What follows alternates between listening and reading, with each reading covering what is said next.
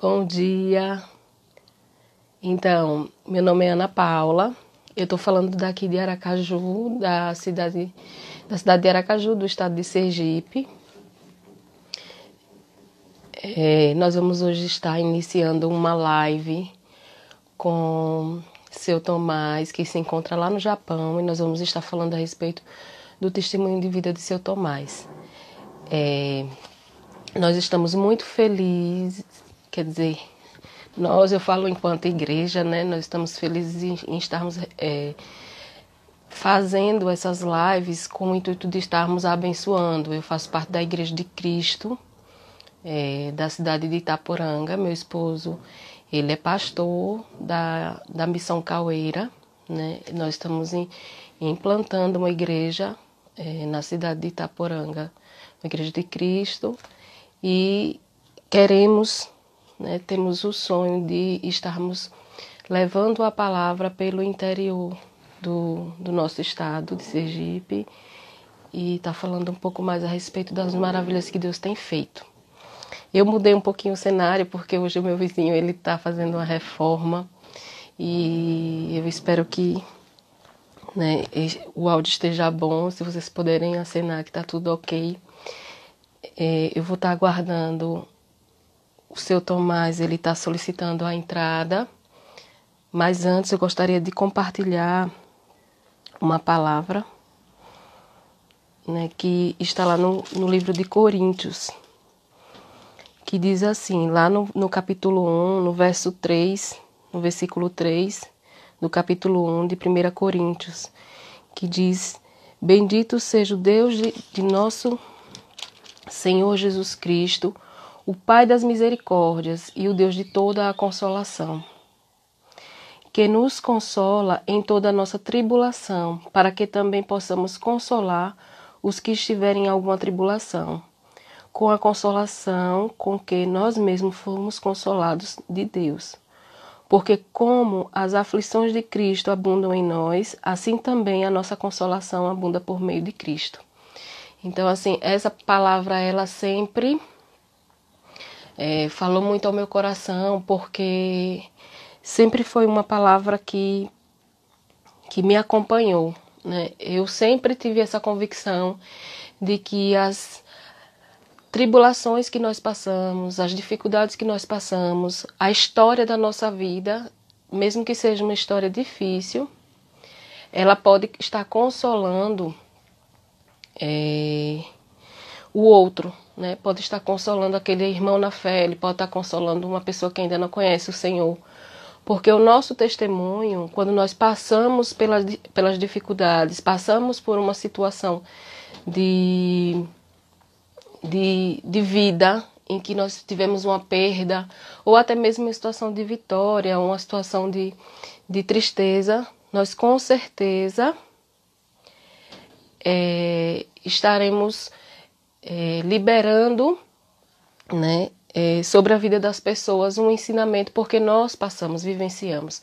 É como tem um ditado popular que diz assim, que, que é, muitas vezes é, quando você ouve de uma pessoa que não passou, você diz assim, ela não sabe o que eu estou passando. Né? E quando você ouve de alguém que já passou pela mesma situação, de repente a pessoa diz, não, né? Ela realmente sabe o que ela está passando, sabe o que eu estou passando e realmente ela está falando de caso vivenciado. Então, assim, leva uma vida para aquela pessoa que está passando aquela dificuldade, porque ela se identifica. Então, a palavra de Deus na nossa vida faz isso, ela nos ergue para erguer outros. Sempre a palavra do Senhor vai ter essa finalidade, né? Ela vai ter a finalidade de estar levantando outros. Nós nunca podemos usar a palavra de Deus para destruir o outro, porque a palavra de Deus ela é vida, né? A palavra de Deus ela é, é ela é vitória para aqueles que sabem usar, né? Então, assim, nós temos que ter isso no nosso coração. Aquilo que temos passado, naquilo que fomos consolados, não foi só para benefício próprio, foi para benefício do reino de Deus, tem um propósito. Então, é com esse intuito que nós estamos trazendo é, estamos trazendo pessoas, irmãos em Cristo, pessoas que creem num Deus que faz maravilhas, mas que não nos isenta de sermos seres humanos. Né? Por que, que eu estou falando isso? Porque as nossas escolhas também fazem com que nós venhamos a ter vitórias e muitas vezes dificuldades. Então, assim, é muito bom termos isso gravado no nosso coração. Né? A chuva que chove para mim, ela chove para o meu vizinho também. Então, as dificuldades que vêm sobre um país, ela vem sobre um povo inteiro. Mas o Senhor, ele nos dá uma direção, nos dá um escape, e é nisso que nós cremos. Então, assim, que a palavra do Senhor na sua vida seja usada para levar vida e não para levar morte, né? Quando nós falamos que Jesus está voltando, que existe céu e eternidade, que existe inferno, nós não queremos dizer para as pessoas que as pessoas estão destinadas ao fracasso, destinadas ao inferno. Nós queremos enfatizar que, independente da situação que ela viva, existe um Deus que dá escape, existe um Deus que traz vida. E é nisso que nós cremos. Né? É nessa vida que nós cremos. Então, assim, que no seu coração, assim como no meu coração, possa existir essa convicção, né? Essa certeza de que o Senhor é aquele que traz vida. Então, assim, é, que essa verdade ela possa estar habitando no seu coração pra, e que você, a partir de então, comece a repensar um pouco a respeito de tudo que você tem vivenciado e peça a Deus uma direção para estar compartilhando esse testemunho. Muitas vezes as pessoas esperam ter um testemunho trágico, né, para estar compartilhando, estar levantando outros. Mas Deus, ele é um Deus de testemunhos diários. Então, nós vemos a providência de Deus, o escape de Deus, a direção de Deus, nós vemos isso diariamente. Então, assim, mesmo que você não tenha um testemunho que venha a estar é, sendo trágico, né? Mas que um testemunho verdadeiro de vida, né? Mesmo que você tenha vivido a vida toda servindo ao Senhor, que você tenha a vida toda fazendo o que é correto, seguindo a Cristo, faça isso, compartilhe essa palavra, compartilhe o que você tem aprendido, compartilhe o seu testemunho de retidão, né? De firmeza e convicção na palavra. Não espere cair e não, não ache que só quem deve dar bom, quem deve dar testemunhos, quem deve estar compartilhando, seja aquela pessoa que tem um testemunho trágico, um testemunho triste porque todas as coisas engrandecem o reino de Deus, desde que no nosso coração esteja esse o intuito, engrandecer ao Senhor, colocar Ele em primeiro lugar. Seu Tomás já entrou aqui, né? É, ele já está conosco. Eu vou pedir para o seu Tomás ele fazer a solicitação para entrar na live. Seu Tomás vai estar compartilhando tudo o que ele vivenciou, né, desde a sua conversão. Então, nós vamos tentar resumir, vamos tentar é, deixar ele à vontade para que se o tempo nessa primeira live sair, né, acabar, nós reiniciaremos. Então, assim, pronto, ele já fez a solicitação. Compartilhando tudo que Deus fez, todos os livramentos, todas as, as direções que Deus deu à, à família dele, ao coração dele. Seu Tomás. Oi. Bom, dia. Dia, boa noite, né? É, bom, dia para mim, boa noite para o senhor. Isso mesmo. Então, tá um pouquinho só escuro. Hum. Se tivesse como clarear, tem uma lâmpadazinha aí perto? Não tem. Não tem? Pronto, a gente vai tentar assim, é porque não tá dando para ver direito seu rosto. Para mim não tá, mas pode ser que para quem tá assistindo tá legal, tá vendo o seu Tomás, porque às vezes para mim realmente fica um pouquinho mais escuro.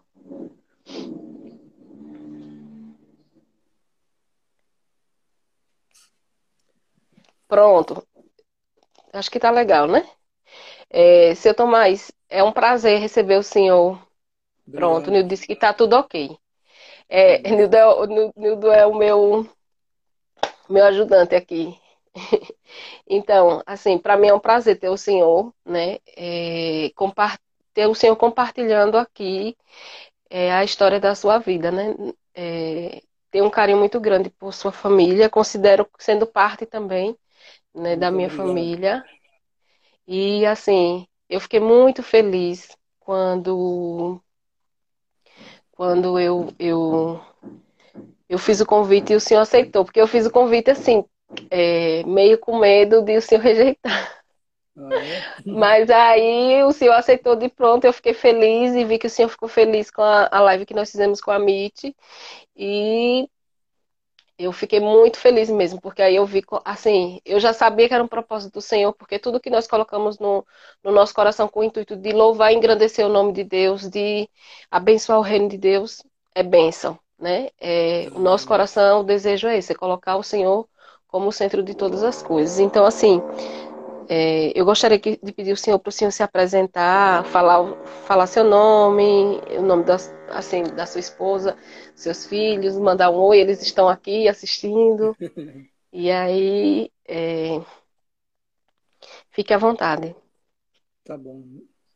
Olá a todos, boa noite e bom dia, né, para quem está no Brasil. Boa noite para quem está aqui no Japão. É, meu nome é Tomás Abílio Agurto, minha esposa se chama Mieka Mamonuke Agurto. Temos três filhos e já cinco netas. A mais velha dos nossos filhos é a Mitsue, fez uma live esses dias atrás. Tem a Kemi e tem o Tomás Filho. E mais cinco netos. E cresceu a família rapidinho, né, seu Tomás? Graças a Deus. Que, que bênção. É, no caso, o senhor está no Japão, a cidade? Eu moro em Tokoname, é, no estado de Haiti, Ken, Haiti. E já moro aqui no Japão, vai completar 27 anos. Glória a Deus. Amém. É, e assim, nós vamos iniciar contando um pouquinho assim da sua conversão. Mas antes, eu já tentei fixar aqui o, o não estou conseguindo fixar o assunto, mas essa live eu coloquei o tema do seu livro, né, que hum. é também o tema da sua página na, no Facebook, porque eu achei bem apropriado, né? Eu achei bem, bem bem, aqui, bem aquilo que nós vamos conversar, que é e aconteceu comigo. Né? Foi dado então, assim, pelo Espírito Santo, né? É, então assim, é de Deus, foi uma direção que Deus lhe deu para o seu livro, né? Tem uma história, nós vamos conversar sobre isso, mas e aconteceu comigo é bem apropriado para a história da sua vida, né, seu Tomás? É, bem né? E para o seu é, e para o seu testemunho, assim, é, no caso, vamos começar do início, né, para ter um, um segmento aí de, de raciocínio para as pessoas. Muitas pessoas já conhecem um pouquinho da sua história, mas vai ficar gravado e aí outras pessoas precisam conhecer para também serem abençoadas.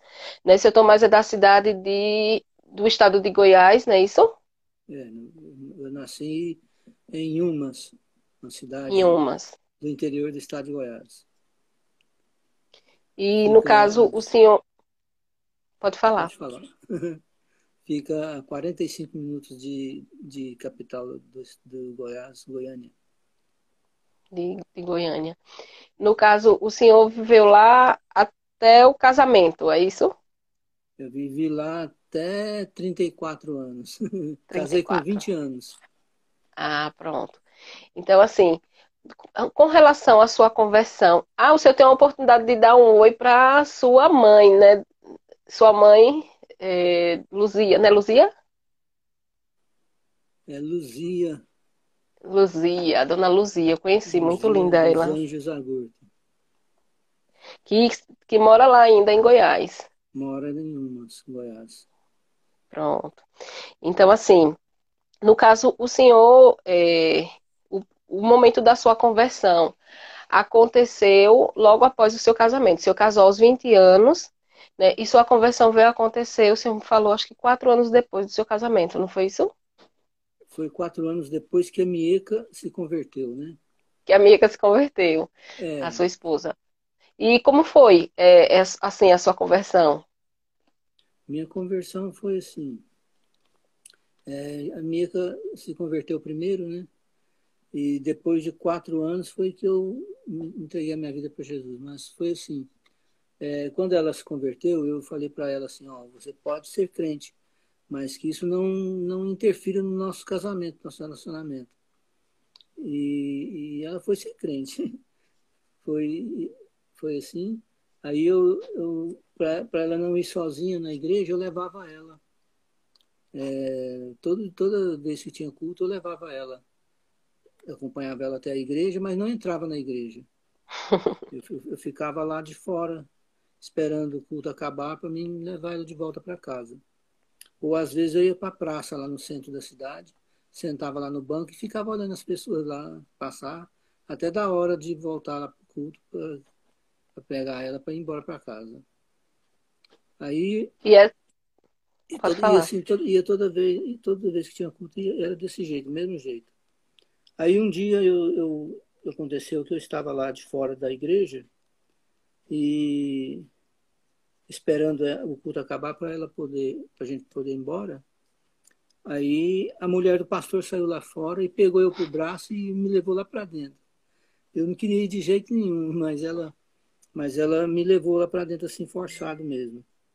Antes disso eu falava para mim, para Mieca, é, ela me chamava de vez em quando para ir no culto e eu falava assim, não, eu vou, é, eu ficava é, brincando com ela assim, eu vou é tocar um rock lá dentro da sua igreja. Porque naquela época eu gostava muito de rock, eu já tocava violão. Eu falava para ela, eu vou tocar um rock lá dentro. E ela só ficava calada, né? Eu não falava nada, não. Aí, nesse dia, a mulher do pastor me arrastou lá para dentro e eu nunca mais saí. Mas ainda demorou um pouco eu me converter, mas eu já entrava lá dentro da igreja.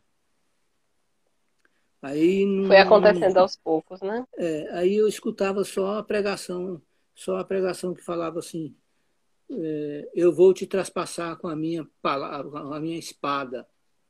É, toda vez, é, não sei porquê, mas sempre tinha essa, essa palavra nos cultos. É, eu, eu esquecia da, daquilo, de repente tinha lá de novo aquela palavra pregando lá. Eu vou te traspassar com a minha espada. E eu ficava com medo, muito medo de Deus me traspassar com a espada dele. Eu não sabia que a espada era a palavra de Deus. Eu ficava com muito medo. Aí, um dia eu resolvi, eu estava passando uma dificuldade muito grande de, de dinheiro, de, de, de na área econômica. Então, eu resolvi é, ser crente, vamos dizer assim, né? Eu resolvi ser crente, aceitar a religião que minha esposa já tinha aceitado, a Jesus, né? Mas eu não conhecia Jesus, não conhecia Deus. Eu tinha muito medo de Deus. Medo mesmo dele, dele me jogar um raio na cabeça e acabar comigo. é, então eu falei para a minha assim, ó, você pode de hoje em diante falar com o seu pastor que de hoje em diante eu sou crente. Aí, desse dia em diante, eu comecei a, a frequentar os cultos e foi assim. Logo eu batizei, depois de um certo tempo fui batizado no Espírito Santo e começou assim. Como, assim, o que nós observamos aí é como é, nada, é, na, Deus não deixa, não deixa nada escapar, porque assim, o fato do Senhor sempre estar tá levando ela, né, à igreja, o fato dela ter permanecido indo à igreja, e o Senhor estar tá ali levando ela, é que fez com que houvesse uma oportunidade para o Senhor estar entrando. Né? E ali de, de uma forma, porque cada um é levado de uma forma. Tem pessoas que é levada por necessidade e outras pessoas são levadas realmente assim por é, até para fazer um favor, como nós já ouvimos aqui outros testemunhos, né, para alguém.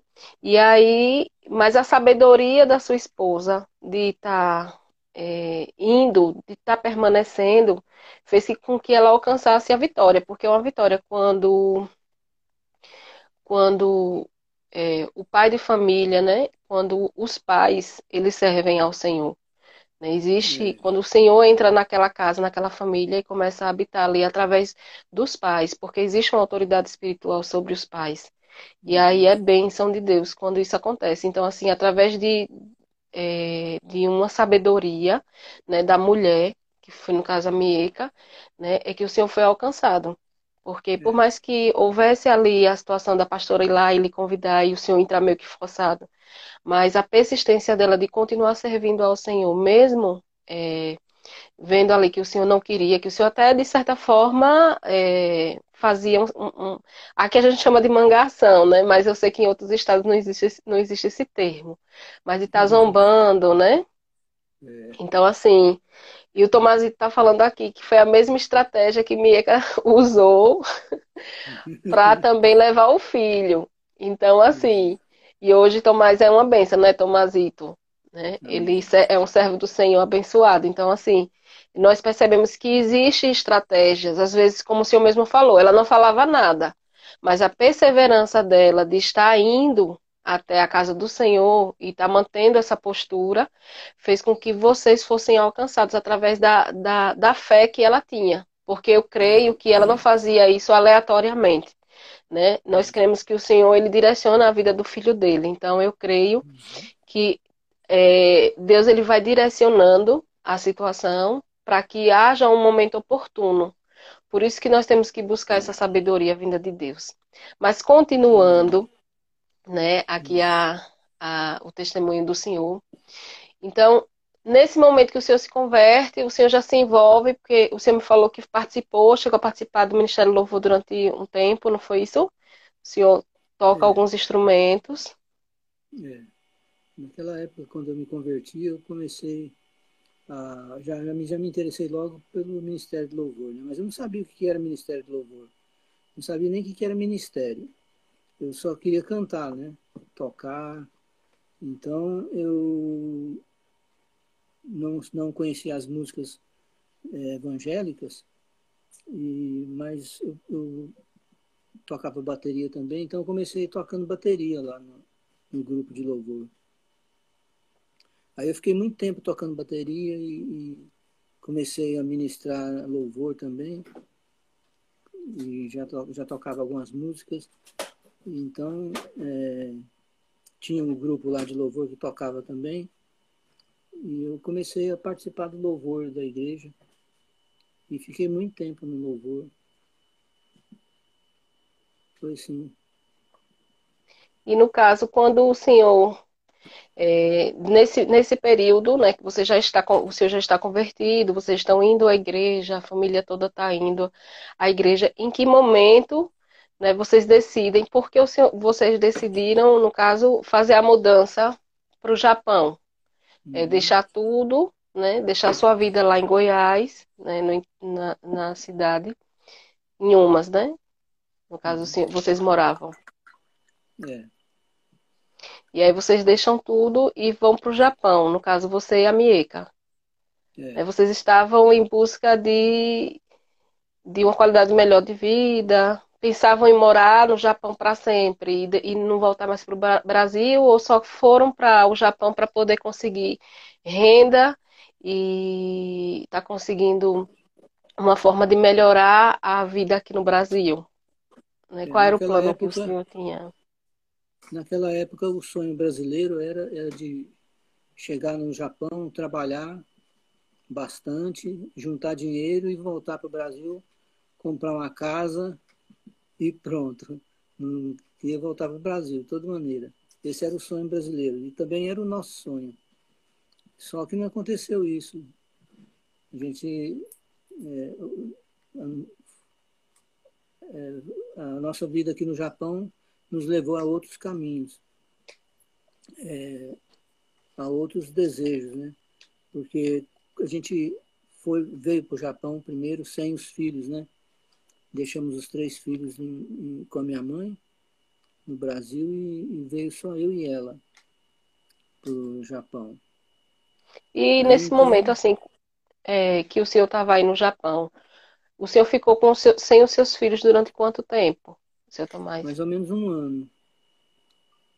E como foi para o senhor deixar os seus filhos no Brasil? O senhor nunca tinha feito isso? Né? Como foi essa despedida deles? O que foi que o senhor falou para eles? Né? E o que foi e como foi que vocês se sentiram, né? Passando esse um ano sem os seus filhos? São três no caso, né? É, foi terrível. Foi a coisa mais terrível que aconteceu comigo na minha vida. É, porque eu não, eu não conversei com meus filhos, eu não reuni eles e, e conversei com eles, é, pus eles é, a par das coisas, como, como se diz, né? Eu não falei para eles, ó, papai está indo para o Japão, mamãe também, e vocês ficam aí com a, com a, minha mãe, e depois a gente vem buscar vocês. Eu não falei isso. Eu só, eu só arrumei os documentos que eu tinha que arrumar, e quando chegou o dia de, de vir para o Japão, apenas despedi de todos, despedi dos nossos filhos, e, e ficaram assim como como se tirasse um doce da boca de uma criança. Porque, de repente, o, o pai não fala nada e, de repente, o pai tá, mas a mãe está indo para o Japão e não sabe quando que vem. Então, foi, assim, triste. Foi muito triste mesmo. Aí, deixamos eles com a minha mãe e viemos para o Japão.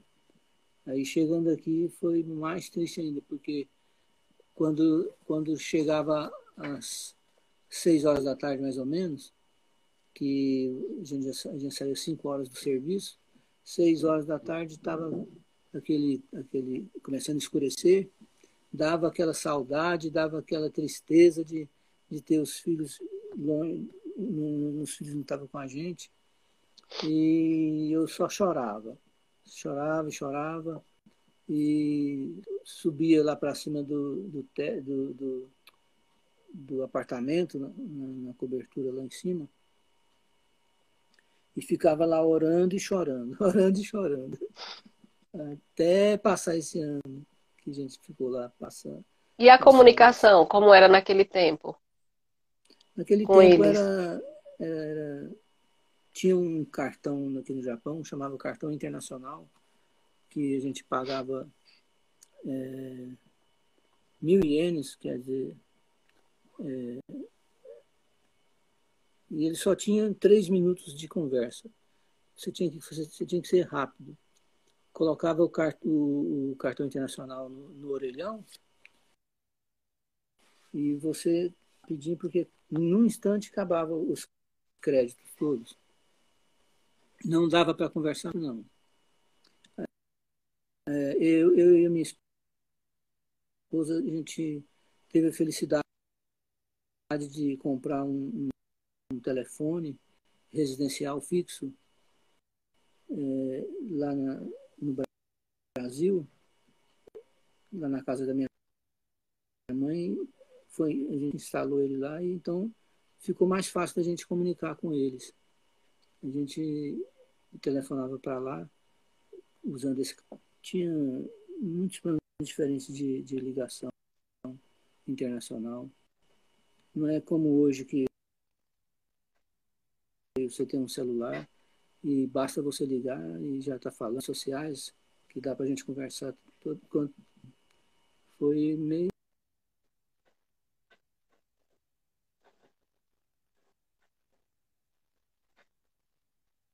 não tinha início a gente não via um ao outro assim, né? Não tinha como ver. Não é como hoje que você tem um celular e você está me vendo, eu estou te vendo, sim. Não era assim. E para o senhor, a adaptação então, com relação ao idioma? O idioma, eu pensei, com um ano que eu estaria aqui, eu já estaria falando japonês, mas, mas não foi isso, não. Foi mais mais difícil. Até hoje eu sei tudo o japonês todo. É... Mas já sabe bastante Naquela coisa, época... viu, seu Tomás? É, então. É... Então, assim, a adaptação com relação ao, idioma, o senhor me falou, chegou, é, chegou a me falar que teve um pastor da igreja que lhe dava. É, ele, ele lhe dava aula de japonês. Né, para o senhor melhorar, entender, conseguir compreender, mas o senhor falou também que aprendeu muita coisa trabalhando aí no Japão, porque a, os seus colegas de trabalho eram japoneses, né, não tinha muito brasileiro na época que vocês chegaram aí para trabalhar. O senhor chegou a trabalhar com construção civil, asfalto, não é isso? Na construção de asfalto. Isso mesmo. É, isso mesmo. Para o senhor, assim, a questão da, da alimentação, como é aí no Japão, no caso, existe uma facilidade com relação à, à alimentação, né? É, o senhor consegue, é, naquele tempo, conseguir encontrar produtos do Brasil com facilidade, é barato, é, ou o senhor teve que se adaptar à alimentação daí? Não, veja bem, naquela época tinha, já tinha caminhões que aqueles baús, transformados em supermercadinho brasileiro. Então eles iam nas cidades onde, onde moravam os brasileiros, escolhiam a praça ou um local onde eles podiam estacionar, e os brasileiros tudo afluía para aquele lugar ali para comprar, comprar os produtos brasileiros, sabe? Mas só que era muito caro, não dava para comprar assim direto, não dava para comprar muita coisa. Mas a gente comprava, gastava muito dinheiro com produto brasileiro. Tinha naquela Seu... época fita VHS. É, VHS, né? Comprava as novelas, os filmes brasileiros, né? Novelas, os filmes. É. A gente alugava e depois, depois na semana na semana seguinte ia mais. E, é. Era a forma que tinha, né? Não... É os brasileiros, é, é, comparando com o japonês, era mais caro, sabe? É mais caro. Mas é mais caro. A comida da terra, né? A gente sente falta, né? Dava um jeitinho de comprar. E o senhor é engraçado que, deixa eu, deixa eu abrir aqui um, um parêntese, que hoje seu Tomás ele gosta muito da comida japonesa, né, Mieka? É. Hoje eu gosto então, muito da comida japonesa. É, porque quando nós estávamos conversando, eu fiz essa pergunta e aí Mika disse, fala bem, que hoje você gosta muito da comida japonesa. Então, ele gosta muito da comida japonesa, já está bem adaptado, porque já são 27 anos, não é isso? É, é. Mas é, é eu, teve... eu não consigo, eu não consigo comer um frango caipira mais no Brasil de jeito nenhum. E é. É, eu não consigo é, é um sabor forte demais, sabe? É a adaptação, tentei, né, do paladar. Já, é, já, tentei comer, não dou conta. É a adaptação forte do, do paladar. Agora, assim, falando um pouquinho da, da questão da, da espiritualidade, vamos dizer assim, né, da igreja. Hum. Aí no Japão, quando vocês chegaram, vocês já encontraram de imediato uma igreja para estar congregando? Era mais difícil naquela época, não existia? Como foi, assim, é, Olha, é, essa... Naquela época que a gente chegou aqui, nós fomos recebidos pela nossa cunhada e, e, o, e o, cunhado, né? É, a gente ficou na casa deles, é, a irmã da Mieca. E, e esse cunhado meu já tinha é, encontrado um, uma igreja japonesa pentecostal, e o pastor da igreja, ele, ele era muito assim, é, muito é, acostumado com estrangeiros, porque o missionário que fundou a igreja lá era americano, sabe? Então ele já tinha Sim. entrado em contato com esse cunhado meu e quando eu cheguei, ele me apresentou para esse pastor, sabe? E... Mas antes disso, é, ele, ele me, me, ensinou onde era a igreja, era perto da minha casa. Eu, eu ia lá no fim de semana e ficava lá na, na, frente da igreja lá, desejoso de entrar, mas não tinha coragem de entrar. Ficava lá na calçada, é, desejoso de entrar, mas não, não, ficava com vergonha. Não sabia falar japonês, lá era tudo japonês. Aí eu ficava lá e chorava de saudade da igreja, congregação, de congre congregar, sabe? É, é, sentimento muito assim de, de falta, de comunhão. É, é muito. De, deixa a desejar mesmo. Então, aí depois que eu conheci esse pastor, ele começou a me dar aulas de japonês. E eu aprendi muita coisa com ele. Aprendi muito, muito idioma com ele. Ele falava um pouquinho de português, mas algumas palavras só. Não, não formava frase, não, sabe? Uma palavra ali, outra aqui. E o que eu aprendi mais mesmo foi é, ministrando lá na igreja, depois de um certo tempo que eu estava lá, eu ministrava lá na igreja japonesa, então eu aprendi na marra. Aprendi o Nihon, ah, o Nihongo, ó. o japonês falado na, na, na igreja, ele é diferente do, do cotidiano, o japonês cotidiano, sabe? Então sim, tem, sim. então tem muitas coisas que se você lê uma palavra na Bíblia japonesa, tem japonês que nem sabe o que, é. é mas eu, Diferente eu, como, eu, seu Tomás? É assim, as palavras? As palavras, é. São mais, são mais palavras mais difíceis e, escrita mais difícil também, sabe? Porque tem os chamados garranchos, né? Que, que é o kanji. É. É, são, são diferentes, as palavras diferentes. Então, é, tem muitas palavras que o próprio japonês não entende o que, que é. Você tem que traduzir para ele. Entendo. Aí, ah, no caso, aqui, há alguns anos, né? Alguns anos atrás, eu acho que essa quantidade de tempo que o senhor tem lá no Japão, né, há 27 anos atrás, aqui no, aqui no Brasil, existia um certo preconceito contra a igreja evangélica. Né? No existia. caso dos orientais, existia. Né? No caso dos orientais, né, lá não é tão difundido a igreja evangélica, não é tão conhecida. Né? Uhum. O senhor sentiu algum tipo de dificuldade de, de, de repente, professar a sua fé? é, apresentar-se como cristão em alguma situação no seu trabalho ou com algum amigo que o senhor fez japonês, é, causou alguma estranheza, sofreu algum tipo de preconceito? Ah, sofremos, sofremos sim. É, porque a gente, a gente faz, no, no, principalmente no trabalho. No trabalho, os japoneses são muito assim. É, é diferente o, o, jeito de tratar as pessoas, sabe? O, o jeito de, de conversar, é, o jeito de, de um chefe tratar o, o, subordinado é diferente. Ele, ele, ele briga, ele dana, ele faz, como que chama de medo? É, bullying. Tem muito bullying aqui, sabe? Bullying? Bullying, como fala? Bullying? Uhum.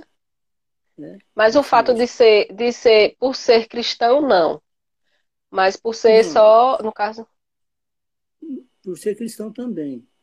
Porque a gente parecia que a gente era muito perseguido, sabe?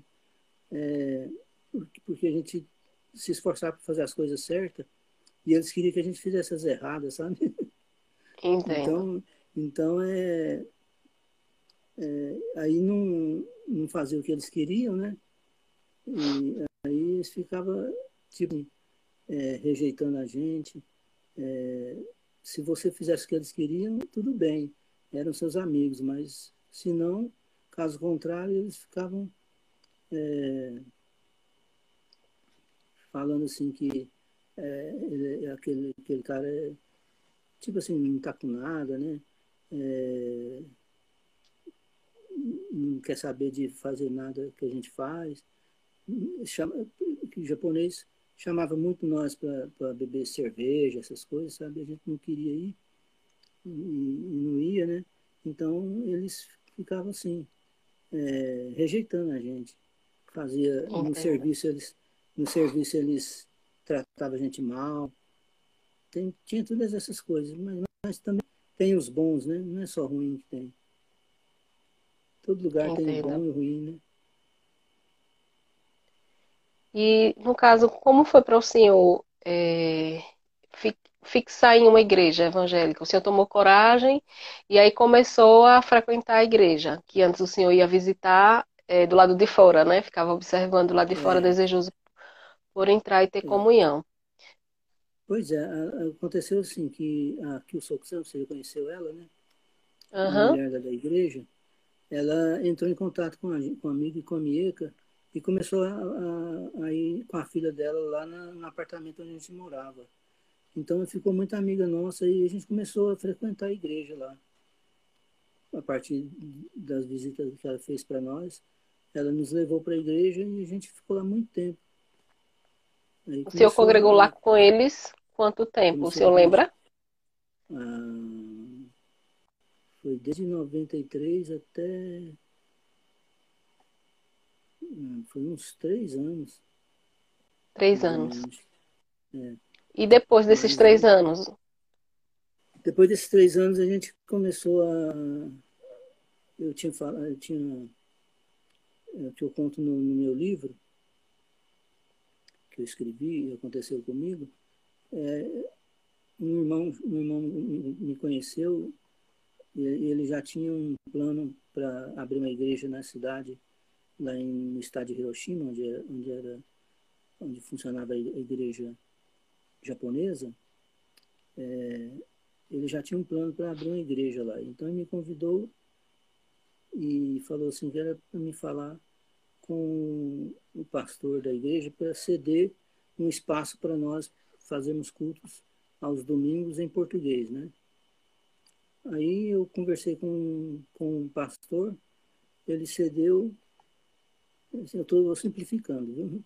Ele cedeu espaço para nós e a gente começou a, a, a, fazer os cultos em português ali. Foi assim que começou. Aí depois é, a gente mudou de cidade e foi aonde que a gente começou a, a congregar com outro irmão é, que gerou todo o assunto que está contido nesse livro que, que aconteceu comigo.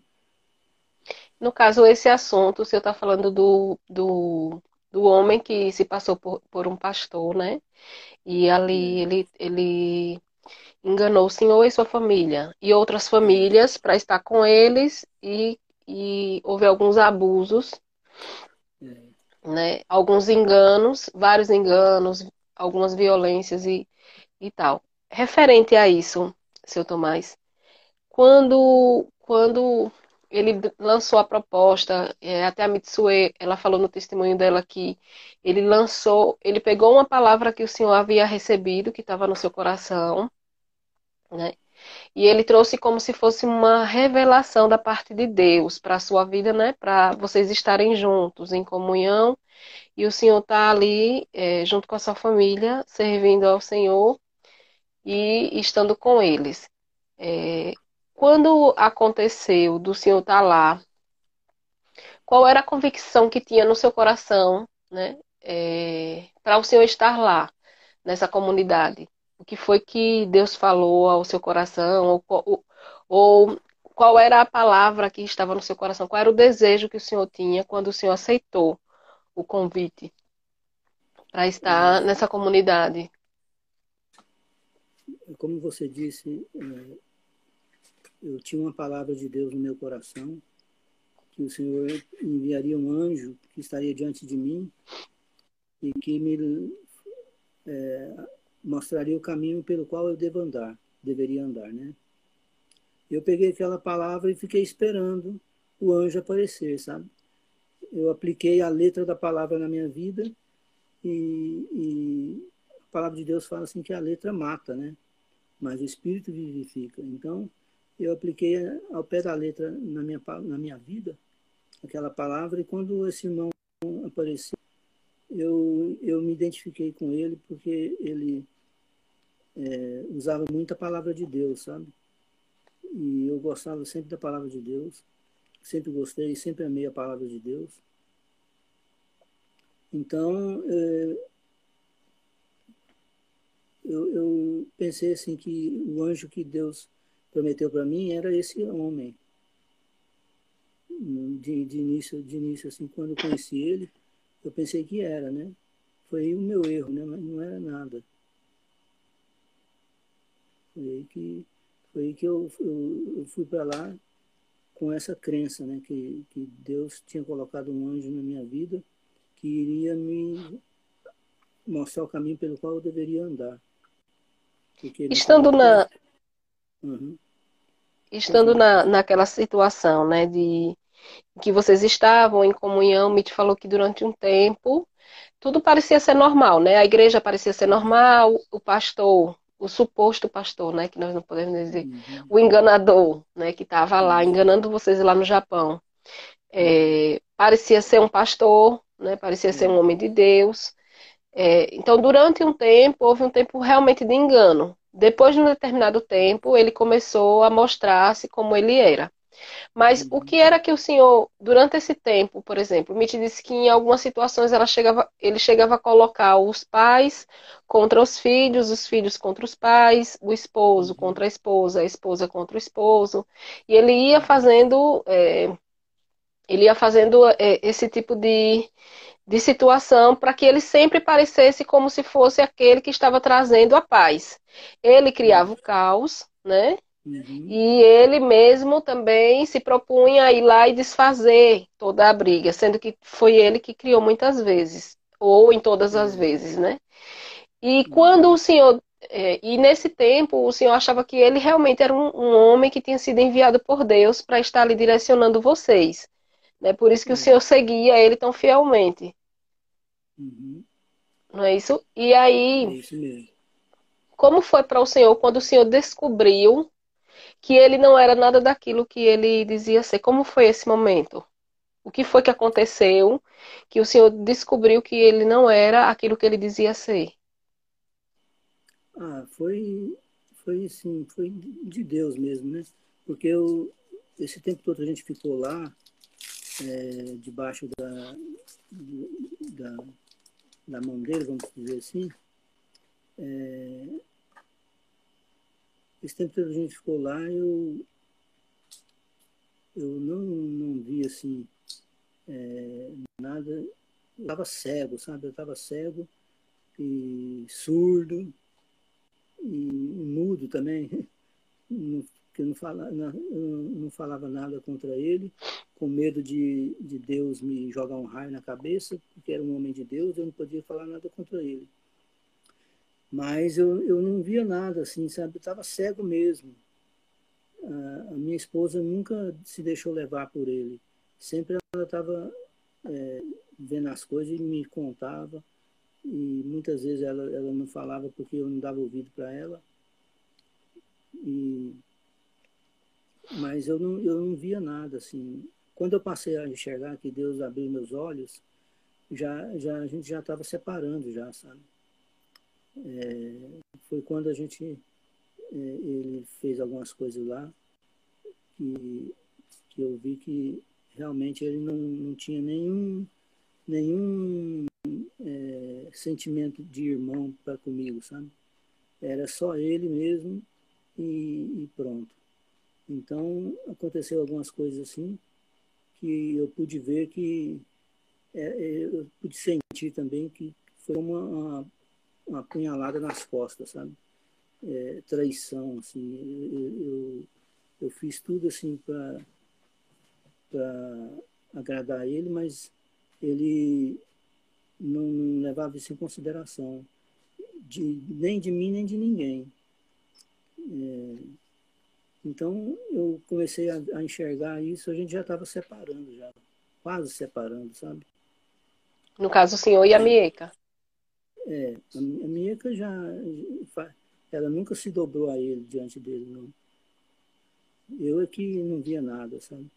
Eu ficava contra a Mieca, porque ela falava as coisas comigo, eu falava, não, não é assim, né? Mas ela estava certa e eu errado. Eu entendo.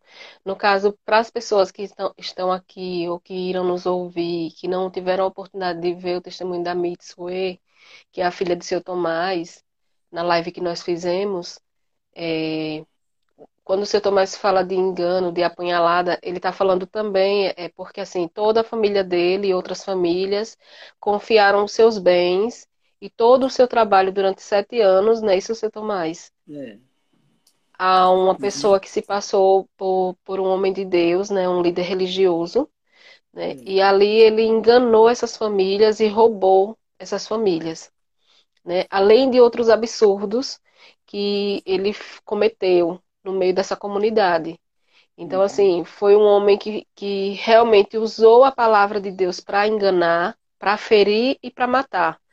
Né? E o seu Tomás, acreditando que ele era um homem de Deus, levou toda a sua família para essa comunidade e serviu durante sete anos, né? acreditando estar servindo a obra de Deus, a um homem de Deus, e não era nada disso que acontecia ali. Né? Seu Tomás, quando acaba tudo, que vocês realmente descobrem todas as coisas que esse, esse homem fez, né? Uhum. E vocês decidem sair dali. Né? Uhum. O que era que o senhor tinha? O senhor foi para casa, foi, foi para sua casa, tinha uma casa, o senhor foi, foi morar com alguém, conseguiu uma casa, como foi essa saída? Bom, a gente tinha uma casa velha que a gente comprou, é, a, a, todos compraram, a, gente, a, a, comunidade comprou a casa, sabe? Mas quem morava nela era eu e minha família. E é nessa casa que funcionava a igreja. Então, quando a gente foi separar, assim, é, ele morava no, no, no alojamento da firma onde nós trabalhávamos. Então, ele ficou lá e eu fiquei na casa onde, onde eu morava. E aí é, essa, essa casa, é, só, só a parte física da casa que era nossa. O terreno não, o terreno, o terreno é de outras pessoas ali. Então, é, a gente, como tinha é, confiado a ele todas as nossas economias, investido na, nas coisas que ele falou que, que ia comprar aqui no, lá no Brasil é, para servir na obra de Deus, é, era, era, da igreja, é, como se fosse da igreja que a gente estava. É, então a gente só tinha essa casa lá e também a gente, para sair de lá, tinha que demolir essa casa, porque era bem velha, sabe? E para demolir uma casa no Japão é, é muito dinheiro, você tem que pagar muito dinheiro. Mas Deus nos deu graça diante do dono, da, que, que o ex-dono que vendeu a casa para nós, ele morava perto de nós lá. Nós chegamos nele falamos a ele: Ó, oh, nós precisamos ir embora e não temos dinheiro para demolir a casa. Aí ele falou assim, não, pode deixar que eu, que eu mando demolir, né? Quando vocês saírem, eu mando demolir. Então, Deus nos abençoou nisso também. Em todo tempo, Deus nos cuidou de nós. Mesmo diante de toda essa dificuldade que a gente passou, Deus cuidou de nós. E cuida até hoje. Que aí, no, então, no caso, aí no Japão, é, vocês alugam o terreno e constroem uma casa de madeira, não é isso? É. E aí, quando vocês, por exemplo, deixam de utilizar a casa, vocês têm que pagar para recolher tudo que vocês construíram, jogar fora, ou, ou, seja, o lixo, vamos dizer assim, né? Re, o material de construção, de tudo que vocês fizeram, vocês têm que pagar para uma empresa, para a empresa ir lá e limpar o terreno para devolver ele limpo, é, né? Tem que ter uma assim. responsabilidade assim. mais ou menos é, mais por aí. Assim. É. E aí, quando vocês saíram dessa. Pois pode não. falar. Não, pode falar, a gente, quando a gente saiu de lá, é, aí a gente só, só ficou com, a, com, a, com, as máquinas que a gente usava na roça, né? A você falou de roça, né? Isso, falou. É, a, gente, a gente só ficou com as máquinas velhas e muito ferro velho, sabe? Então a gente anunciou ali para as vizinhanças tudo que a gente ia vender tudo que estava ali porque o ferro velho tinha ficado com a, a, a, era a parte que nos tocou, sabe, na divisão ali. É, então a gente vendeu tudo que tinha que vender e, e chegou um dia que a gente não estava esperando não, mas a igreja japonesa ela foi todinha, toda a igreja com os carros deles os caminhões deles, foi a igreja japonesa foi lá onde a gente morava e, e buscou nós. lá para a igreja deles. Tirou nós de Essa lá. igreja japonesa é aquela primeira que. É É, a primeira. É, onde aqui é que o Sofisma Soxtan faz trabalhava. parte. É, fazer parte. Faz parte. É, então, e- e levou todas as nossas coisas que a gente tinha, dentro de caixa- caixas de, de verdura que a gente tinha, coube tudo nas, nas caixas, e levou a gente para morar na, igreja pastoral, ah, na casa pastoral que tinha lá na igreja. A gente ficou lá um certo tempo, depois mudamos para uma, para uma outra casa no centro da cidade, perto da estação de Miyoshi.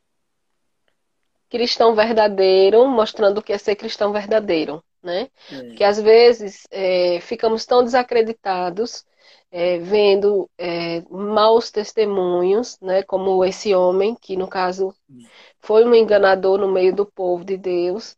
Mas eu volto a dizer, a igreja do Senhor, ela continua sendo a igreja do Senhor, porque a Bíblia ela não esconde que no meio de trigos existiria o joio, né? Então assim, existem pessoas que se passam por cristão e estão fazendo com que a palavra de Deus seja escandalizada, né? As pessoas desacreditem que existe amor entre os cristãos, que a palavra de Deus não é viva na, na vida de pessoas.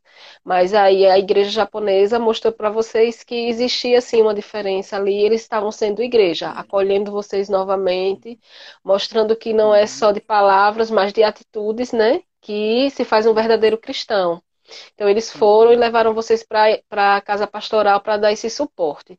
Mas com relação ao seu sentimento, seu Tomás, depois de ter saído de lá e ido para a casa pastoral, como foi que o senhor se sentiu?